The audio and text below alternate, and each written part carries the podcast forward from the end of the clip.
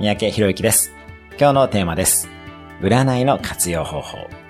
あなたは嫌な占いを聞いてしまって落ち込んだり意識が悪い未来に引っ張られたことはないでしょうか？基本的に占いを聞くときは必ず良いことだけを言ってくださいねと念を押してから聞きましょう。悪い情報を聞くと脳がその悪い情報を探し始め結果として本当に悪いことが起こってしまいます。占いなどは本当は当たる当たらないはどうでもいいものです。あなたをポジティブに行動させる情報を占いからもらってください。また、占いに頼る心理は実は依存心だったりします。未来は自分で切り開くものだと思ってください。今日のおすすめ1分アクションです。今、今日はとてもハッピーなことが起こります。と占い師に言われたと想像してみてください。